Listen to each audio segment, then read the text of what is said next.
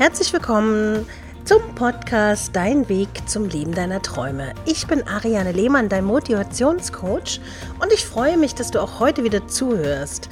Heute geht es in dieser Folge um das Verliebtsein und die fünf Phasen der Liebe. Verliebtsein ist schnell, aber hat die Beziehung Bestand und welche Phasen benötigt sie, damit sie langfristig hält? Jeder von uns war schon mal verliebt und hatte Schmetterlinge. Und verliebt sein ist wirklich das schönste Gefühl der Welt. Doch diese Phase ist meist nicht von langer Dauer, denn die Liebe entwickelt sich weiter. Ob aus der Verliebtheit dann auch eine tiefe, innige und dauerhafte Herzensliebe wird, hängt von verschiedenen Faktoren ab. Und die möchte ich heute mit dir teilen. Damit du verstehst, wie sich die Liebe aufbaut, solltest du die fünf Phasen der Liebe kennen. Erste Phase ist die Verliebtheit. Du lernst jemanden kennen, verliebst dich in ihn und hast sofort das Gefühl, es erfüllt sich ein Traum. Die erste Phase der Liebe ist die Verliebtheit. Diese Phase ist wunderschön, aber kann auch trügerisch sein. Das Hochgefühl, einen so wunderbaren und liebevollen Menschen gefunden zu haben, überdeckt den Blick auf die Realität. Daher kennst du sicher das Sprichwort Liebe macht blind. Der neue Partner wird zum Sinnbild aller wahr gewordenen Wünsche und Träume. Alles, was du dir immer vorgestellt hast, scheint er zu haben. Er scheint perfekt. Er hat keine Fehler, keine Makel, keine schlechten Angewohnheiten. Gerade am Anfang gibt sich natürlich auch jeder besonders viel Mühe, den Partner zu beeindrucken. Man will besonders gut aussehen, man möchte gut rüberkommen. Und natürlich hat jeder Mensch, er genauso wie du, Ecken, Kanten und diverse Angewohnheiten, doch diese werden einfach ausgeblendet am Anfang. In der Phase der Verliebtheit wird die Wahrnehmung getäuscht, denn die Hormone spielen verrückt. Das ist auch ganz normal und durch die Evolutionsgeschichte vollkommen nachvollziehbar. Du verliebst dich, um den Fortbestand deiner Art zu sichern. Es hört sich jetzt alles ein bisschen dramatisch an. Auch wenn es heute nicht mehr darum geht, die eigene Art zu erhalten, so ist der Instinkt ganz schön tief verwurzelt. Es ist also ganz normal, Schwächen des Partners zu ignorieren, um der Liebe eine Chance zu geben. Das Glücksgefühl, das in der Verliebtheit entsteht, ist mit keinem anderen Gefühl zu vergleichen. Es ist einzigartig und wunderschön. Das kennst du ja bestimmt. Doch kommen wir jetzt zur Phase 2.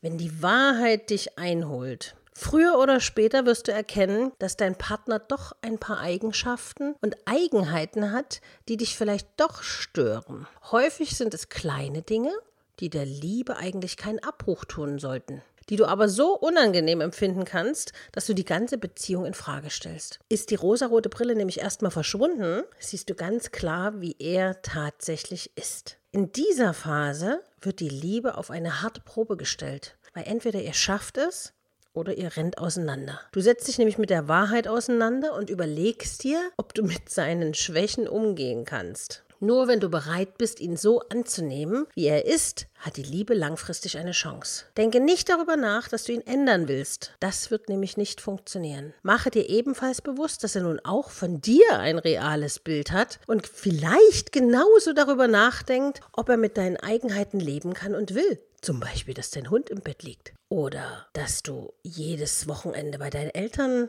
bist. Dir fallen bestimmt ein paar Eigenschaften ein, die du so zu verbergen versucht hast, oder? Dritte Phase. Die Liebe wird in Frage gestellt und dann geht es wirklich darum, durchhalten oder aufgeben. Die Erkenntnis nämlich, wie der andere wirklich ist, was er denkt und welches Lebenskonzept er verfolgt, kann wirklich sehr hart sein. Jetzt heißt es durchhalten oder aufgeben. Gibst du auf, ist natürlich die Beziehung vorbei und du bist offen, um dich irgendwann neu zu verlieben. Dann beginnst du wieder bei Phase 1. Man fängt ja immer wieder von vorne an mit der klassischen Verliebtheit, wie wir sie gerade hatten. Erstens, ehrliche Gespräche können dabei helfen zu klären, ob die Liebe weiterhin eine Chance hat. Gibt es gemeinsame Ziele und findet ihr Kompromisse, die die Liebe auf eine solide Basis stellen?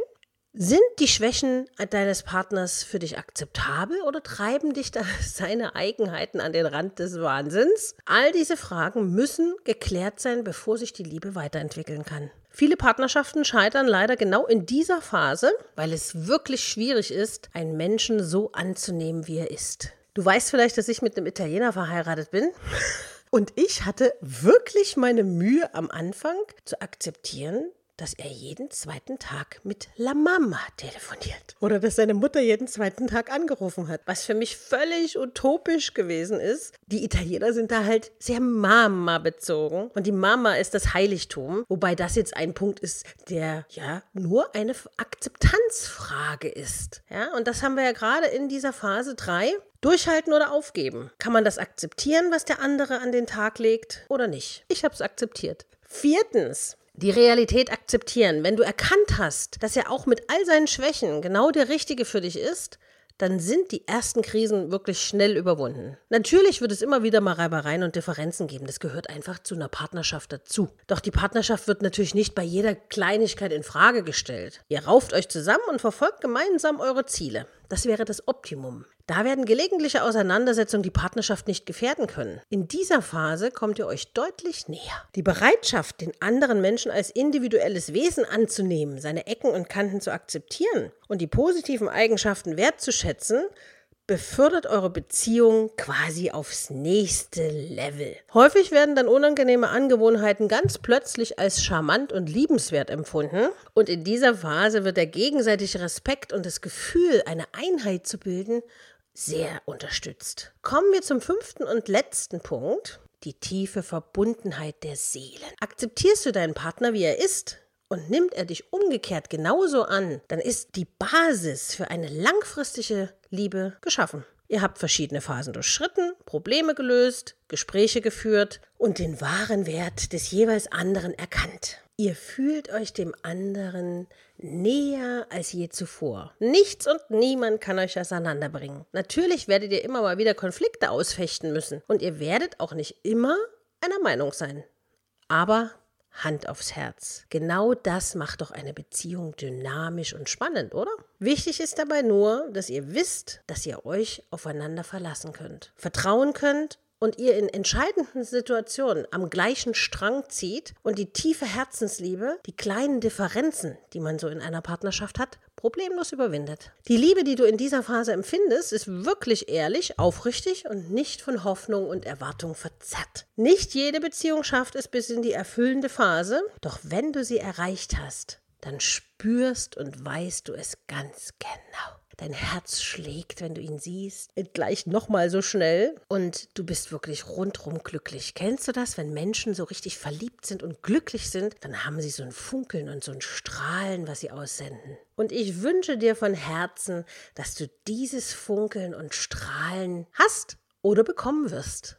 Denn Liebe ist und bleibt das schönste Gefühl auf der Welt. Ich hoffe, du hattest Freude, dieser Podcast-Folge zuzuhören und freue mich natürlich, wenn du beim nächsten Mal wieder mit dabei bist. Du kannst den Podcast abonnieren oder bewerten bei dem jeweiligen Medium, wo du zuhörst. Und wenn du Anregungen hast, was ich als nächstes Thema besprechen soll, dann schreib mir eine E-Mail an info@ariane-lehmann.de und wenn du Interesse an meinen Motivationskarten hast, schau einfach auf meiner Homepage nach unter www ariane-lehmann.de. Du kannst mich natürlich auch bei Instagram finden und da unter den aktuellen Post drunter kommentieren, wie dir die Folge gefallen hat. Ich wünsche dir einen wundervollen Tag voller glückseliger und verliebten Gefühle und sage bis bald. Deine Ariane.